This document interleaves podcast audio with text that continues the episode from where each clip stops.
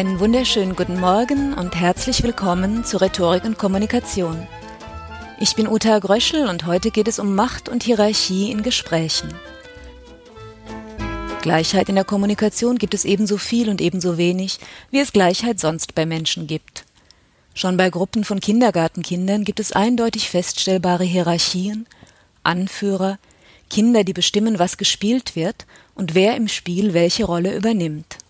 In jeder Gruppe gibt es eine mehr oder weniger ausgeprägte Rangordnung, und wer welchen Einfluss hat, lässt sich im Gesprächsverhalten schnell feststellen. Reden wir zuerst darüber, welche Kennzeichen auf Hierarchie oder Gleichheit in der Kommunikation hinweisen. Es gibt da einige Faktoren in Gesprächen, die sich ganz einfach beobachten lassen. Nehmen wir zunächst die äußere Form, den Gesprächsablauf. Hier können kleine Fürsten die Redezeit regelrecht monopolisieren, Sie halten Hof, plaudern oder dozieren, und alle anderen hören verzückt zu und lachen auch über schlechte Witze. Die anderen sind zur Rolle des aufmerksamen Publikums verdammt und dürfen bestfalls ein Ja, Chef oder ein Wie witzig oder ein Oh wirklich beitragen. Um mehr oder weniger lange zu reden, muss man auch erst einmal zu Wort kommen. Die hohen Tiere haben ein unbestrittenes Rederecht und jeder ihrer zu Wort kommen Versuche ist erfolgreich, während die auf den unteren Stufen der Hühnerleiter immer wieder versuchen, zu Wort zu kommen und nicht wahrgenommen oder sofort abgewürgt werden. Apropos abwürgen, es gibt menschliche Dampfwalzen, die andere oft und erfolgreich unterbrechen und selbst nie unterbrochen werden, und es existieren zartere Wesen, die mit unschöner Regelmäßigkeit das Wort abgeschnitten bekommen. Zum Gesprächsablauf gehört noch die Frage, wer das Recht hat, ein Thema oder ein Gespräch zu beenden. Dieses Recht steht immer dem Alpha-Tier einer Gruppe zu. Solange das stärkste Tierchen Lust hat zu reden, bleiben die anderen dabei, und wenn er nicht mehr mag, dann war es das.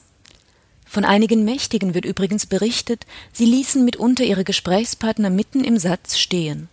Pfui. Als nächstes betrachten wir die Gesprächsinhalte. Nicht jeder kann dem Gespräch seinen Stempel aufdrücken und erfolgreich Gesprächsthemen anschneiden, die dann von den anderen aufgegriffen und vertieft werden. Und wenn ein Thema dann diskutiert wird, können dominante Teilnehmer das Thema wechseln, was einflussärmeren Gruppenmitgliedern seltener gelingt. Oft versuchen die es auch erst gar nicht oder nicht mehr, oder sie schlagen Themen vor, die dann munter ignoriert werden. Wenn es um Vorschläge und Ideen geht, ist es den meisten von uns klar, dass die Vorschläge der kleinen Kaiser normalerweise ernst genommen, aufgegriffen und diskutiert werden, während die Vorschläge und guten Ideen der kleinen Lichter ab und zu im Kommunikationsnirvana verschwinden. Es ist geradezu ein Klischee, dass eine Mitarbeiterin eine Idee vorbringt, schlichtweg nicht gehört wird und dann ihren geschätzten Chef oder Kollegen dabei erwischt, wie er die Idee als seine eigene ausgibt und karrierefördernde Begeisterung auslöst. Ein verwandtes Gesprächsmerkmal ist, wie ernst Fragen genommen werden, wessen Fragen eine eifrige Antwort bekommen und wessen Fragen sofort im Mülleimer landen. Der letzte Beobachtungsbereich ist die Körpersprache. Wie viel persönlicher Raum steht den einzelnen Gruppenmitgliedern zu? Wie groß ist der ihnen gebührende Abstand? Der persönliche Raum von Unterlingen der Hackordnung wird eher verletzt als der persönliche Raum des Königs der Löwen. Wenn ein Underdog über besonders viel persönlichen Raum verfügt, könnte man bei der Ursachenforschung auf die Körperhygiene stoßen. Wer in den persönlichen Raum eines Menschen eindringt, hat damit automatisch die Möglichkeit, diesen anzufassen. Auch hierbei gibt es Hierarchieregeln. Häuptlinge dürfen Rangniedrigere berühren, nicht überall, aber an den kontaktoffeneren Körperteilen, nämlich an Händen, Armen und Schultern. Umgekehrt gilt das Anfassen eines Schlossbewohners nach dem üblichen kurzen Händedruck als Anmaßung. Ausnahmen sind Unterwerfungsgesten wie Bischofsringe und Rocksäume küssen und ebenso gibt es eigene Spielregeln für den Flirt. Zu guter Letzt geht es noch einmal um den Grad der Anpassung an den anderen. In einem anderen Podcast ging es schon darum, dass sich Menschen in ihrer Körpersprache anderen automatisch anpassen, wenn diese anderen ihnen sympathisch sind. Auch der Grad der Anpassung an Höherrangige wirkt manchmal geradezu verblüffend. Gesten, Lachen, Rhythmus, Redensarten und Floskeln, nichts ist vor der Mimikrie der Beflissenen sicher. Wer sich für das Thema Macht in der Kommunikation interessiert, kann beobachten, wie sich das Anpassungsverhalten ändert, wenn die Gesprächspartner wechseln. In einer ideal funktionierenden Gruppe gleichberechtigter Menschen stünde allen Gruppenmitgliedern im Gespräch das gleiche Maß an Einfluss und Beteiligung zu. Diese Faktoren sind selten wirklich gleich, weil sich Menschen sowohl im Temperament als auch durch verschiedene Machtebenen unterscheiden. Es gibt die funktionale Macht der Vorgesetzten und Amtsinhaber, ebenso wie die Verfügungsmacht über begehrte Güter und Belohnungen, die Macht durch Wissen bei Experten, die rhetorische Macht und zuletzt die persönliche Macht, das Charisma. Kommunikation bildet die unterschiedlichen Hierarchieebenen nach, und alle Beteiligten, die Machthaber allerdings in besonderem Maß, tragen mit dazu bei, ob sich diese Ebenen sehr deutlich oder eher gemäßigt in der Kommunikation widerspiegeln. Eindeutig machtausübende Sprechhandlungen sind Anweisungen und Befehle, ja, und diese können wahlweise geschnauzt oder höflich formuliert werden.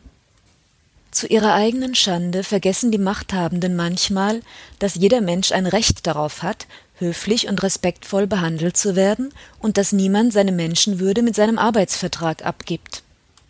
Wenn Mächtige sich daneben benehmen, richten sie viel Unheil an. Daher heißt es ganz klar Schande über die Vorgesetzten, die sich im Ton vergreifen.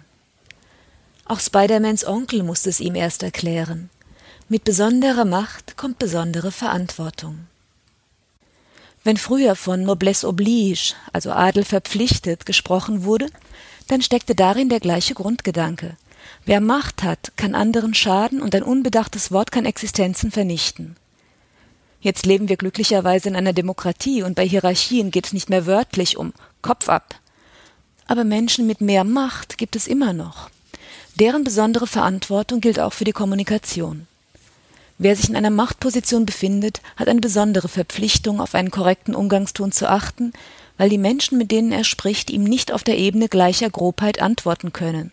Ein Prüfstein des demokratisch respektvollen Kommunikationsstils ist die Umkehrbarkeit einer Kommunikationshandlung. Wenn du mich anblökst und es mir frei steht, zurückzublöken, dann ist alles in Ordnung. Wenn du mich anblökst, mir aber das Zurückblöken den Job kosten könnte, dann ist die Kommunikation nicht umkehrbar und nicht fair. Jede Kommunikationssituation hat eigene Regeln und in jeder Gruppe herrscht eine spezifische Dynamik. Die werktagsenergische Geschäftsfrau kann abends im Verein die kollegiale Genossin und am Wochenende im Umgang mit ihrer Mutter die nachgiebige Tochter sein. Wenn alle, die sich gerade in einer Machtsituation befinden, achtsam mit ihren Mitmenschen umgehen wollten, gäbe es viel zu gewinnen.